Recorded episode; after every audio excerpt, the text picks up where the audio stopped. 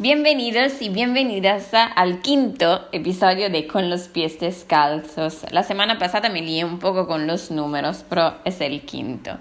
Hoy quiero presentaros a Luisa Celas, copywriter emocional y creadora de contenidos. Colombiana, vive en Malta y viaja por el mundo impartiendo talleres de escritura terapéutica y storytelling. A través de su podcast Emprende Escribiendo, ayuda a la gente como yo a entender cómo comunicar con las personas a través de tu propia marca personal. Considero a Luisa una persona muy enriquecedora. Tiene ese podcast que ha sido para mí súper útil, útil a lo largo de, de, de, mi tiempo como, como emprendedora. Y la conocí gracias al podcast y la sigo porque sigue dando un montón de ayuda a su comunidad. Grabé el podcast en junio. Justo una semana después compré los billetes por Malta y en una semana estaré en Malta para conocer a Luisa y Simona. Os dejo con eh, esta preciosa entrevista y espero que os guste. Bueno, bienvenida a, mi podcast. Se llama Con los pies eh, descalzos. Y yo antes pongo una pequeña presentación tuya, pero me gustaría que tú te presentaras, que contaras un poco quién eres, qué haces y por qué vives en Malta, Colombia. Vale, no, pues nada, Elena, muchas gracias por haberme invitado a tu podcast, me hace mucha ilusión. Me gusta mucho, bueno, la temática ya tú sabes. Y bueno, ¿quién soy? Pues me llamo Luisa Celas, sí, vivo en Malta, como lo acabas de decir. Antes vivía en, en, España porque la gente cree como que me vine directamente desde Colombia, lo ven más lejos, pero no, yo vivía en España y ya de ahí pues me vine con mi pareja aquí a Malta. Llevamos cinco años viviendo aquí pero lo cierto es que yo viajo mucho, entonces es como, Malta es como el puerto de residencia, pero me gusta mucho viajar porque es una isla muy pequeña como para estar aquí todo el tiempo. Por cierto, tienes que venir. Y estuve, bueno, hablando, estuve hablando con Simona en realidad, estaba mirando los vuelos y en agosto mm, son bastante baratos, así que puede ser que venga. Ay, pues mira, ven, cuando vengan me avisas también y te servimos de guía turística. y bueno, ¿y qué hago? Pues soy escritora, me dedico más a la parte de marketing, escritura marketingiana, como le llamo yo, todo lo que tiene que ver con marketing de contenidos, copywriting, storytelling, que es como mi lado literario, ¿no?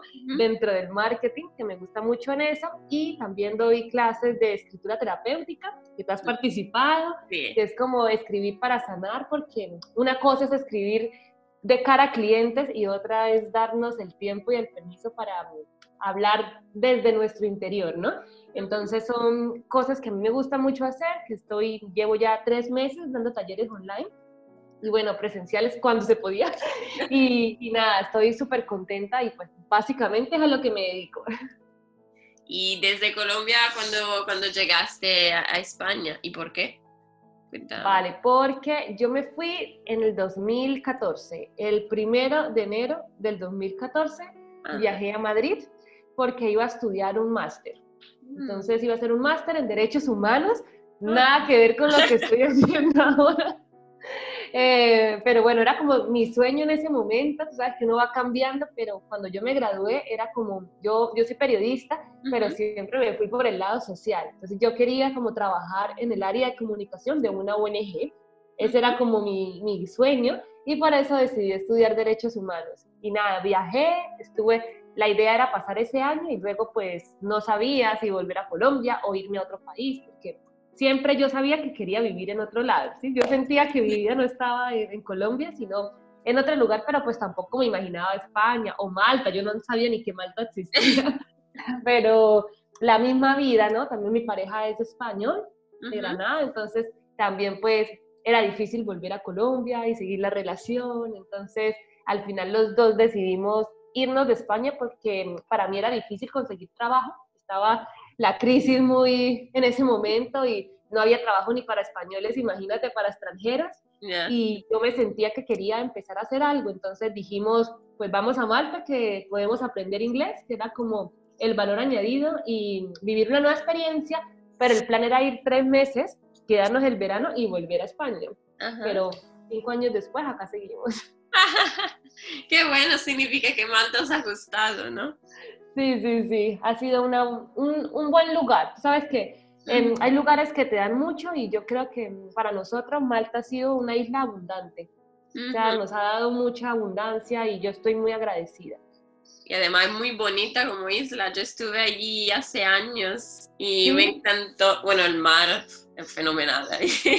claro, vivir cerca del mar es que es otra energía, ¿no? Por eso lo que, lo que extraño yo aquí en Sevilla y en toda mi vida en realidad. Imagínate.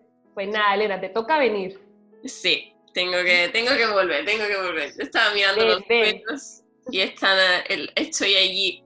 Tengo que hablar con, eh, con, eh, con, mi novio y decirle si quiere venir o no. Si quiere venir, vamos. Si no, voy sola. No, tú sola.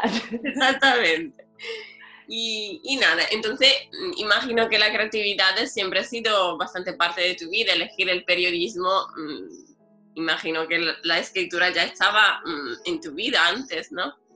Sí, yo de hecho estudié periodismo porque era como lo que me decían entre las carreras de escritura, era la que me decían como que se pagaba mejor, ¿no? Porque si uno decía como quiero ser escritora y quiero estudiar escritura creativa, ¿sí? Era como eh, te vas a morir de hambre, ¿no? Entonces, entonces yo quería, la verdad, yo siempre me he considerado una escritora y siempre me ha gustado más la parte literaria. De hecho, yo nunca he ejercido como periodista. No. Nunca ejercí como periodista. Entonces, em, yo le dije a, a mis papás, y ellos me apoyaron, pero pues sí me dijeron como, bueno, el periodismo a lo mejor es más, tiene más salida profesional, que tampoco. Colombia, por ejemplo, pues no mucha, ¿no? No es muy bien pago, pero bueno, estudié periodismo por eso, y, pero en mi tiempo, digamos, en mi formación, porque yo soy muy de formarme online, ¿sí? A todo, todo lo que yo he hecho después de haberme graduado ha sido muy online, aprender de personas que ya lo están haciendo. Yo creo que eso es mejor a veces que estudiar en una universidad, ¿no? Sí. Porque estás aprendiendo no de gente que se aprendió el libro, sino de gente que realmente está aplicando. Y ahí pues yo he hecho varios cursos de escritura creativa, de escritura terapéutica, de escritura emocional. Entonces como que por un lado está mi parte marketingiana, que se fue por el marketing, la verdad, por cosas de la vida, pero que también trato de aplicar la creatividad porque, claro, cada cliente, cada proyecto es un mundo. Entonces me toca meterme en el papel, me toca entender el mercado, tratar de ver cómo escribir para que sea llamativo para alguien. Y luego está la parte ya más literaria, que es escribir personajes ficcionales o darme el permiso de crear un poema. Sí, entonces, claro, la creatividad siempre ha sido como una piedra fundamental de mi trabajo. ¿Has escrito algunas veces novelas, cosas así? Porque yo también mm, escribo desde que soy niña y tengo en el ordenador un montón de de file guardados de novelas que nunca he acabado, que siempre he empezado que nunca he acabado. ¿Tú tienes también? Sí. Sí, yo tengo por ahí un poemario que digamos que lo empecé a escribir y cada vez, no sé, cuando tengo ganas voy agregando como un poema más, pero digamos que ha sido más como para mí misma, pero siempre digo que algún día puede que lo saque. Ah, sí, claro. Ya tengo varias. Y novelas, pues claro, a veces empiezo como un capítulo y lo dejo porque me llega otra idea. Entonces, sí, tengo el drive lleno de, cosas que nunca se terminan de, ¿no? de condensar. Porque, claro, imagínate, yo escribir es mi trabajo. Entonces, a veces me la paso todo el día escribiendo que en la noche ya no me apetece escribir, ya cuando es para mí. Entonces, lo dejo muchas veces de lado y a veces digo, ay, me encantaría tener un mes de que no tenga que escribir para nadie y centrarme a, escribir para mí, a terminar mis cosas, pero es complicado. Es complicado, es complicado. Yo antes, a mí me hubiera gustado mm, durante el periodo del coronavirus escribir más. Yo escribí muchísimo, pero después llegó otra idea y empecé a escribir otra idea. Yo tengo este problema, como tú dices. Igual, igual. Mm, no sé, 10 capítulos de una historia que digo, ay, esta historia está súper bien, es maravillosa, sigo escribiendo. Y después por la noche pienso otra historia y digo, no, por favor, y voy por otra historia, porque me dejo llevar.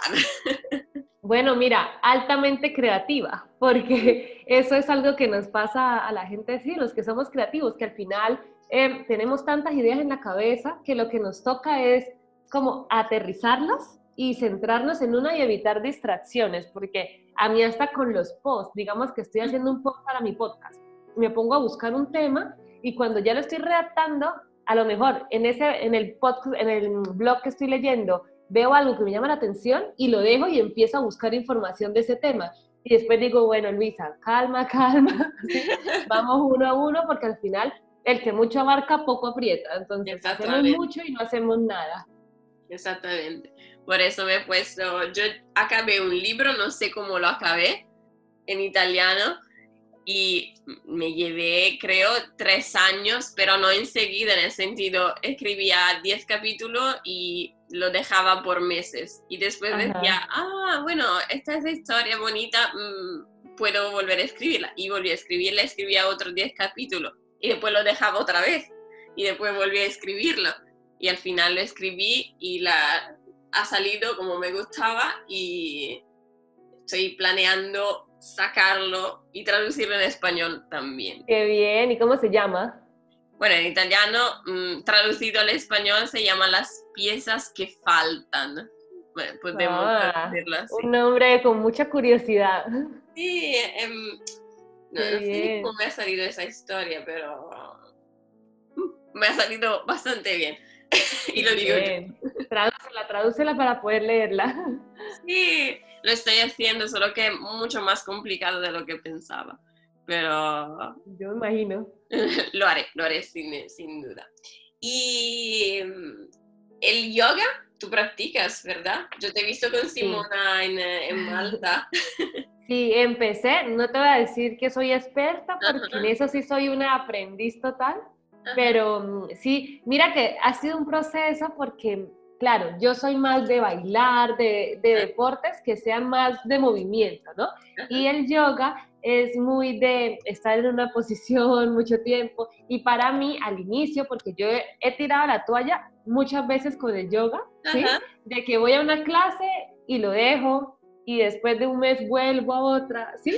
Y dije, no, el año pasado empecé a ir con más constancia y me gusta mucho cómo me siento después porque veo que cada clase como que me voy sintiendo un poco más flexible, que realmente como que en la clase estoy centrada en el movimiento y en hacerlo bien o lo mejor posible y me olvido de otras cosas, de los problemas, de la rutina y que cuando termino pues me siento mejor, ¿sí? Conmigo misma más.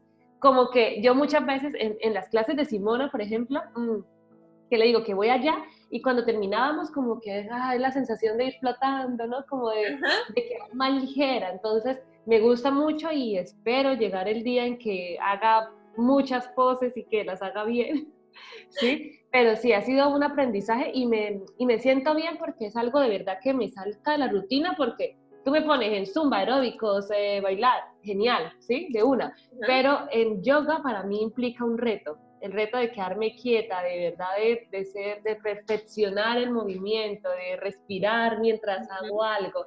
Y para mí, a mí me gusta retarme, entonces ha sido un, un bonito despertar. Qué bueno. Bueno, yo considero que yo no sé bailar, para mí el baile es como mi, mi peor enemigo, yo te lo juro. Pues cuando vengas acá hacemos un intercambio. Una clase de baile y tú me das una clase de yoga. Perfecto, me parece genial. Así que me hago reto a mí misma con el baile. Yo siempre me veo como un trocito de madera. Ahí. No, segura que no. Uno a veces uno lo cree, pero después te das cuenta que no, que son mentiras que nos decimos a nosotras mismas. Bueno, y bueno, mm, el yoga lo conociste desde poco, pero el baile siempre ha sido parte de tu vida, imagino. siempre.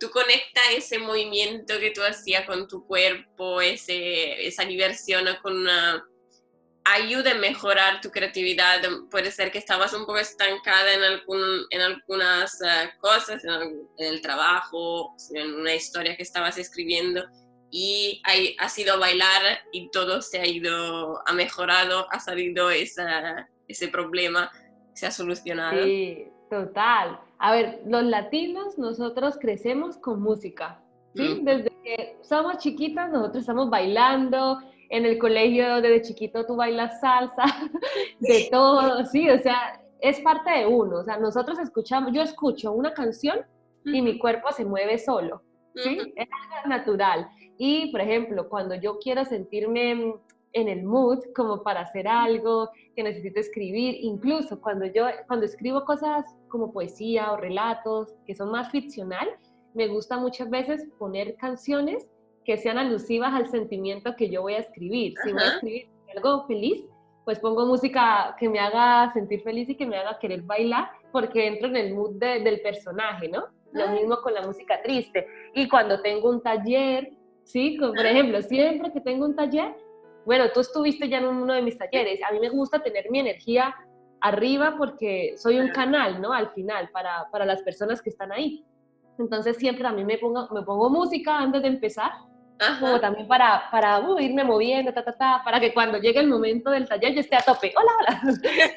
porque, porque claro, si estoy ahí baja, si estoy baja energía, es lo que les voy a transmitir a ustedes, bueno, o a la gente que esté en el taller, ¿sí? O que me esté viendo. Entonces, siempre el poner música, el conectar con algo, ¿sí? Eso te activa la energía, te activa la creatividad y uno está abierto y hace que los demás también se sientan igual con uno.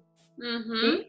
Porque yo creo que a ti te pasa, tú que eres profesora también de yoga, que tu energía es la encargada como de crear el ambiente. Si tú llegas a una clase desmotivada, bajita de energía, la gente va a estar desmotivada y bajita de energía, pero si tú eres así, ah, llegas ahí a tope, tata, luz, irradias luz o irradias em, como que la gente se sienta cómoda contigo, que la gente se abra, ¿sí? A veces la gente te termina contando su vida y tú dices, Dios, no me conoce y acá todo el mundo se puso a llorar, se pusieron nostálgicos, pero es el ambiente, es la energía que se crea ahí y eso la, imparte uno, la persona que está modulando el ambiente. Entonces, por eso es importante lo que tú dices, conectar con todo, que si es el yoga, con yoga, si es con bailar, bailar, escuchar música, es conectar con eso que te hace sentir creativo y que te pone a mirar.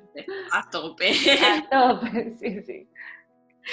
Bueno, es súper bonito. Yo, la música en realidad mm, para mí también es súper importante, en el sentido que yo cuando me encuentro triste, desmotivada, yo pongo música y no tiene que ser triste por, eh, porque mucha gente cuando está triste se pone música más triste para ponerse más triste. Yo intento poner música que me ponga un poquito más feliz o que sé que me, me activa un poquito más, porque no bailo, pero al final canto horrible, pero canto a mi manera. Ah, pues yo igual, igual. Yo siempre también, cuando yo era pequeña, tenía bonita voz porque yo estaba en el coro del colegio. Sí, pero, pero cuando me desarrollé, yo no sé qué pasó, pero la voz se, se perdió. Yo creo que si la trabajara con un profesor o no sé, algo así, puede que se reviva, pero no, ya canto horrible, pero a mí me gusta mucho, también es, es algo que, que, siempre hago, yo voy en el coche y voy cantando todo, todo, me, me, estoy duchando y estoy cantando. Yo también. Al final, ¿no? A mí me encanta en el coche, con la música a tope y cantando. Una maravilla, una maravilla. lo, lo, adoro. y ahora que he comprado el coche aquí en Sevilla, yo estoy súper feliz porque al menos puedo poner la música y cantar mientras voy al trabajo y no tengo que ir con los cascos en el autobús toda tranquilita, ah, mira. sin molestar a nadie. Eso es bueno, tú vas ahí enrumbada de una vez en el. Ya llego allí, estoy, estoy, estoy lista. Venga, venga, vamos a empezar con las asanas. que algunos me miran y dicen, por favor, no. Nada más música para la profe. Que además durante la clase he hecho música súper tranquila, relajante, para que todos... Eh, últimamente la he quitado porque, bueno, después del, eh, del, coronavirus hemos vuelto y tengo los altavoces en otro sitio. Entonces he dicho, bueno, disfrutamos de la naturaleza cuando estamos en el parque que mejor que escuchar música algunas veces. Disfrutamos la naturaleza, que nuestra música, los pajaritos, algunos coches, pero bueno, no pasa nada. Todo hace parte. ¿Lo estás haciendo que ahora al aire libre? en, eh, al aire libre y en un estudio eh, aquí en el pueblo donde vivo, por el momento, sí. Pero al aire libre lo que me encanta más. Es súper súper bonito. Allí lo hacéis en la playa. Yo quiero, yo quiero hacerlo en la playa. Yo lo hago al río, que no es lo mismo. Pero... Bueno, pero el agua, el agua también. Exactamente. Yo tengo, aparte, es que yo tengo dos amigas que hacen yoga, Simona, y tengo otra que también es, que es española, que mm, ella, su yoga es un poco más espiritual, ya la vea, y eh, porque ella estudió en India. Y ella te pone ahí sus mantras y decimos así, como hacemos lo del sí, sí. y pone meditaciones, y es también muy así, y ella lo hace al atardecer. Ah, Entonces siempre es como que en la playa, al atardecer, los mantras, no sé, se crea también como una energía muy bonita. Sí, es muy bonito. Ay, me encanta.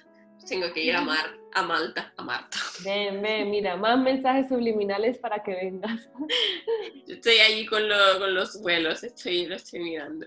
Y puede ser que cuando, cuando ese podcast salga, ya o estaré en Malta o estaré a punto de irme. Me gusta.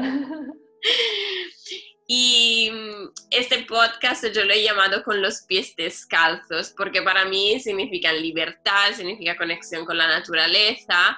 Y quería saber un poco mm, para ti si tienes una buena relación con ir a pies descalzos o si para ti es una cosa horrible, porque por mucha gente sé que no es eh, bonito ir a pies descalzos. A mí depende de dónde, pero, eso, claramente. Sí, pero por ejemplo, cuando estoy en la playa, pues me encanta ir a pies descalzos, sentir la arena en los pies, sentir el agua en los pies. Sí, también, obviamente, eso es como conexión con la tierra, también, ¿no? Con, con todos los elementos, ¿no? Al final, si estás en la playa, estás sintiendo todo, yo creo que al final, no, el chakra raíz, al final, todo entra por, por nuestros pies, ¿no? Entonces yo creo que sí, para mí también es como como, como esa conexión con todo y también el darme permiso de, estar en libertad sin estar queriendo usar algo que sería el zapato, ¿no? Para como, como para, sí, más sin, como, espérate, que se me fue la palabra que iba a decir, como, como el móvil, por ejemplo, cuando tenemos un móvil y le ponemos el protector, ¿no? Eso serían los zapatos, ¿no? Es como sin miedo a que nos pase nada, ¿no? O sea, si no ponemos la carcasa, el móvil se cae y se puede partir, pero digamos que es dejar ese miedo a que pase algo si no estamos cubriendo la cosa. Claro, si ya me dices, camina en una calle, ¿no? que hay suciedad y así, pues ya, me, ya prefiero las sandalias. Pero no, sí, acepto los zapatos. Sí, pero en, en, naturaleza me encanta todo, en el césped, todo eso me, siempre, adiós zapatos. adiós zapatos, sí el, mi mantra. Eh, sobre todo con las clases de yoga, yo siempre pies descalzos porque... Claro, claro, claro. Y mm, háblame un poco de tus talleres de escritura terapéutica. Yo, yo creo que la gente te conozca, que no te conoce aún, te conocerán seguro. ¿Y cómo son estos talleres? Bueno, pues eso, estoy haciendo un taller de escritura terapéutica una vez al mes porque yo creo que me dicen como que por qué no lo hago a lo mejor cada semana o así, pero yo creo que una vez al mes es bueno porque se mueve mucha energía, ¿no? También y se sacan muchas cosas y yo creo que es más bonito dedicar un día, dos, tres horas a trabajar en uno que hacerlo todos los días, porque al final ya después tú puedes hacer tú misma el proceso hasta que llegues al grupo, ¿no? Y aquí escojo una temática, me gusta escoger temáticas diferentes cada mes por ejemplo, este mes vamos a hablar del amor, el amor en todo, el amor a la pareja, amor, los amores negados, ¿no? Que no fueron, eh, también amor a la vida, amor a nosotros mismos, y lo hacemos a través de ejercicios, porque aquí no importa si escribes bien, si escribes para que conectes, no, acá no interesa nada de eso, aquí interesa es lo que tú te permitas sacar de dentro y cómo escribas. Y lo bonito de la escritura terapéutica, bueno, de los talleres, es que no tienes que leer si no quieres. ¿Sí? Cada quien elige si tú quieres compartir lo que escribiste. Aquí lo interesante es compartir un poco la sensación de qué sentiste o qué encontraste mientras lo escribiste. Y no sé, yo creo que eso, yo creo, yo siento que, tú sabes, uno reconoce sus dones, ¿no? Y yo reconozco que, digamos, que algo que yo tengo que me gusta mucho de mí y que doy gracias al universo es que yo creo que yo soy muy empática con la gente y yo también tengo un trabajo, sí, de, de, muchas cosas de desarrollo personal, así que yo por eso siento que cuando la gente habla, yo, yo siempre trato de estar pendiente para también hacerles ver cosas que de pronto no vieron mientras escribían. ¿sí? Entonces, por eso digo que soy un canal, porque yo absorbo todo lo que voy leyendo y a lo mejor te doy tips o te doy alguna pregunta para que pensar con respecto a la que escribiste y al final esa pregunta puede que mueva más cosas dentro. Entonces eso me ha gustado mucho porque yo también me he descubierto haciendo eso, ¿sí? Que al final se despiertan muchas emociones y yo no sabía que yo lo tenía y yo digo, wow, o sea, soy capaz de hacer eso, que un grupo se sienta tranquilo, que, que salgan cosas, que nos sintamos en comunidad aunque no nos hayamos visto. Y siempre son grupos como yo, multiculturales, ¿no? Siempre hay gente de muchos lugares, lo que para mí hace que sea mucho más enriquecedor, porque también nos permite ver la visión de diferentes partes del mundo y de diferentes personas. Entonces, sí, me gusta mucho, es algo que yo necesitaba porque yo estoy todo el tiempo tanto en el marketing, ¿sí? Escritura de marketing, que, y yo hacía esto en mi vida personal y dije, bueno, es momento de, de también un poco compartir eso que yo hago y que me gusta con otras personas que quizás lo necesitan, porque si tú no te sientes bien contigo mismo, pues nada de lo que hagas va a estar bien también. Y eso afecta al marketing a la larga, porque tú eres la persona, ¿no? Que está detrás de tu proyecto. Entonces, por un lado es tú de cara al público y otro es tú de cara a ti misma. Entonces, nada, el taller va a ser el viernes, eh, tú vas a estar y me alegra muchísimo que vuelvas a repetir. Tuve dos chicas italianas, tú y Simona la primera vez, y me encantó por eso mismo, la riqueza de la, de la multiculturalidad. Entonces, nada, súper contenta, de verdad que ha tenido un muy buen recibimiento el taller. Y es súper, yo entré el día después que lo pusiste en, en, eh, en Instagram, creo, y estaba casi agotado, faltaba una plaza y yo me la compré y dije... Mm, esta es, esta Sí, este mes se acabaron rapidísimo. Sí, sí, es que cuando hice el taller contigo, a mí me encantó. Son 12, tres horas, depende un poco del... pero es, pasan súper veloz y además con eh, los ejercicios, el compartir, eh, el conocer otras historias, es súper eh, interesante porque a través de la vida de los demás también puede reflexionar sobre, sobre tu vida. Y Qué lindo eso, Elena, sí, totalmente. Hay gente que sale, que, que cuenta su historia con, con, tranquilidad porque se crea un grupo muy bonito, un grupo de, de gente que no se conoce pero que decide compartir juntos algo tan profundo y, y tú, lo, y tú eres el canal, tú lo haces perfectamente a ponernos todos a, a gusto, a, ponernos todos bien y, y, te lo agradezco porque yo la escritura terapéutica, terapéutica la había hecho solo a través de libros, yo leyendo libros y respondiendo a la pregunta o haciéndola.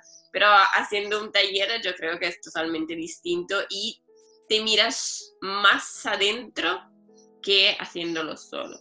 Entonces yo... Sí, es que es, es diferente, ¿no? Como que cuando uno es como tu trabajo interno que se debe hacer, que está genial y yo lo recomiendo y lo hago también, pero en grupo es esa energía, esa energía poderosa de, de muchas personas haciendo eso. Y lo que tú dijiste que me parece súper bonito que lo hayas dicho, lo de que a través de, de lo que otro lee, muchas veces nos, nos, reflejamos a nosotros. Entonces, a lo mejor yo digo, ay, si yo estoy viviendo esto mismo y a lo mejor el consejo que yo escucho para otra persona me sirve a mí también, ¿no? Y es esa empatía que al final, por ejemplo, en el taller pasado, todo el mundo se, se estaban escribiendo en el chat cuando uno terminaba de compartir era gracias, gracias fulanito eh, por abrirte, ¿sí? Y yo decía, wow, qué bonito. Simona, que habla inglés, ¿no? Que, que ella participaba en inglés, pues ahí, menos mal, había mucha gente que hablaba inglés también y todos le estaban escribiendo a Simo en inglés en el chat. Y para mí eso, yo estaba que lloraba la emoción porque dije, qué bonito que, que no solo estás escuchando ya, sino que estás participando en lo que el otro comparte. O sea, el apoyo que se estaba creando Y eso es bonito. Y yo ya veo que muchos se siguen en Instagram, que casi siempre tengo las mismas personas, como que se ha creado un grupito. Hay gente nueva, pero digamos que muchos de los que siempre van son los mismos de la primera vez. ¿Sí? Y eso a mí me, me, encanta porque digo, wow, o sea, ya como que cada vez nos conocemos más, vemos los avances del otro, ¿sí? Y esto me parece súper lindo. Sí, es magnífico lo que has creado y, y además eh, lo has hecho en un momento que creo que lo necesitábamos un poco todos con esto del coronavirus. Ay, sí. Cada uno ya estaba bloqueado en su casa. ¿Por qué no hacerlo haciendo una actividad súper bonita como escritura terapéutica? Y creo que ayuda también. Em, yo creo que en el taller que hice, mm, no recuerdo lo que escribí, pero recuerdo que a través de la primera pregunta que hiciste, que era ¿cómo estás? Te lo juro que ha salido un mundo que yo dije, bueno, estoy con un poco de ansiedad y entendí por qué estaba con ansiedad. Ahora no recuerdo por qué estaba, pero sé que estaba con ansiedad y lo desarrollé muy bien. Y mucha gente estaba compartiendo más o menos las mismas sensaciones, no lo que había escrito yo, pero mm, la idea que a haber contestado una pregunta tan simple, había que por cinco minutos contestar esa pregunta, te ha dado una respuesta que ni te esperabas. te miras hacia adentro un poquito más y muchas veces hace falta. Sí, hace falta. Muy bonito crear, darnos, yo por eso lo digo, ¿no? Como regalarnos ese espacio a nosotros mismos para, para conectar y escucharnos, que muchas veces no nos escuchamos mucho, muchas veces nos ignoramos. ¿No? Sí, muchas veces sí decimos, bueno, estoy mal, me encuentro un poco raro, pero bueno, puede ser que he comido algo raro.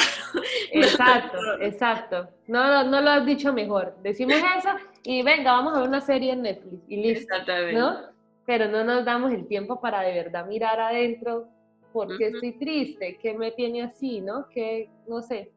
Y eso es importante hacernos esas preguntas de vez en cuando. Sí, yo, yo veo, en yo creo que me encanta, el, me encanta en el yoga y la escritura porque al final son eh, un descubrimiento continuo, en el sentido que nunca llegas a la perfección, no, no, existe la perfección.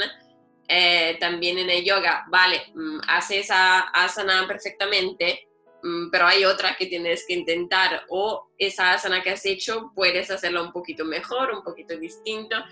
Eh, en la escritura tú escribes eh, y puedes escribir una cosa maravillosa y puedes escribir otra más. No hay una, un, stop, una llegada. Ahí eh, siempre me gusta llamarlo como viajes. Yoga, para mí, yoga y escritura son como viajes y por eso yo he notado haciendo estas entrevistas que toda la gente con la que hablo tiene más o menos la misma mm, apertura mental y a todas la persona creativa más o menos le encanta viajar. Viajar es una cosa que, que, me encanta, porque yo creo que con el viaje mm, conoce, te abre la, la, mente, como tú decías, de del, del, grupo multicultural.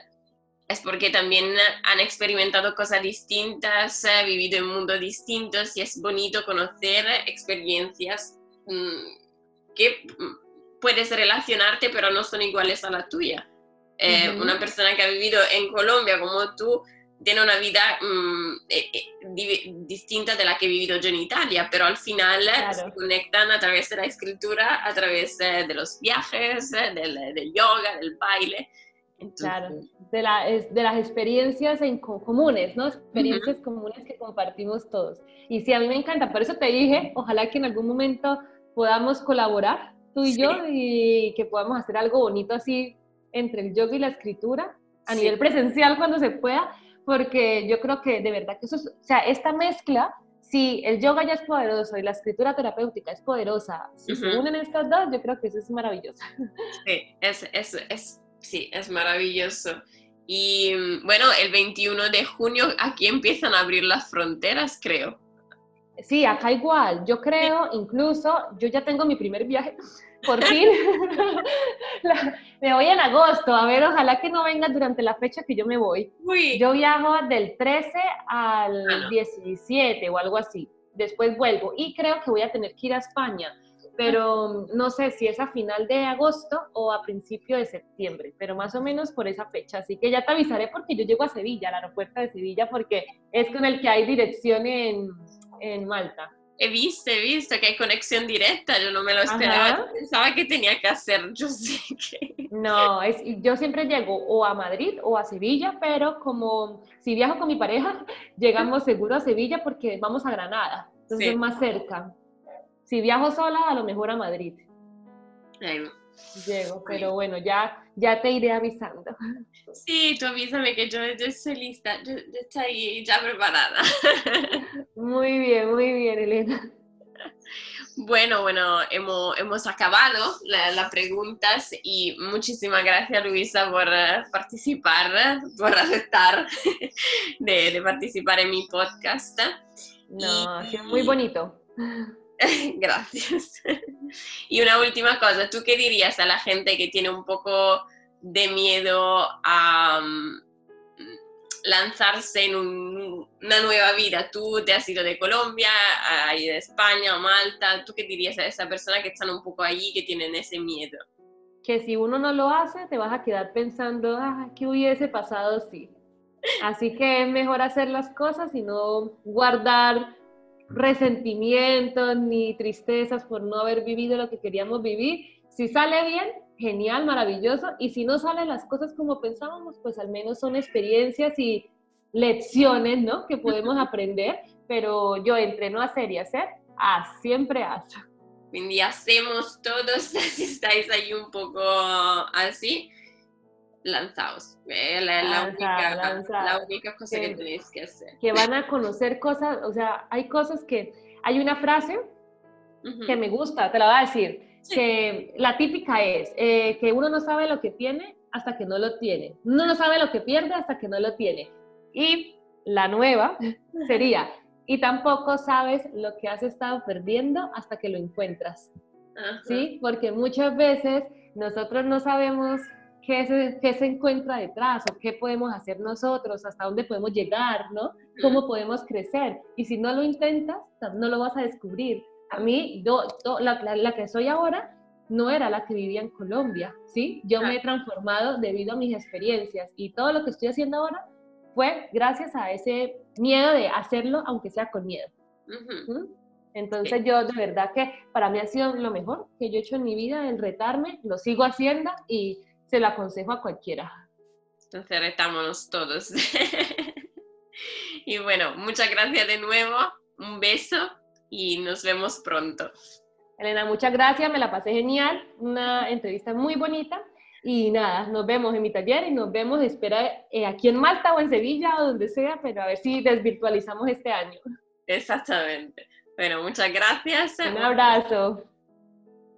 Muchas gracias por estar conmigo hoy, conmigo y con Luisa.